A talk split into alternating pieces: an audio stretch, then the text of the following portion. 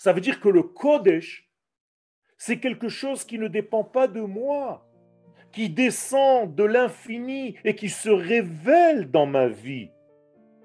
Quand est-ce que je dis que c'est Nerot Kodeshem avant l'allumage ou après l'allumage? Après l'allumage. Car avant l'allumage, je n'ai pas de Kodesh, je n'ai que des Kelim, que des Nerot.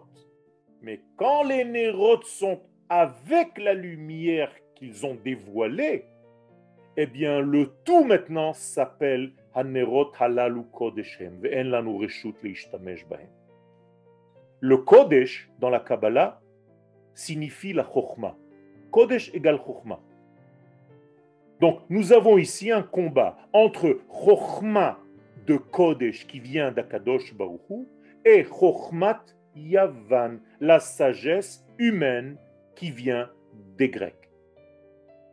Vous comprenez bien donc quel est le sens de la guerre, quel est le sens du combat?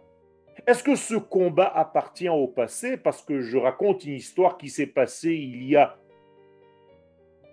2000 années non. Ce combat se passe à l'intérieur de moi. Est-ce que mon cerveau humain rationnel veut à chaque instant prendre le pouvoir sur les données divines. Qui va gagner ce combat? Est-ce que je décide dans ma vie mes décisions selon ma volonté humaine ou bien selon les critères de Dieu?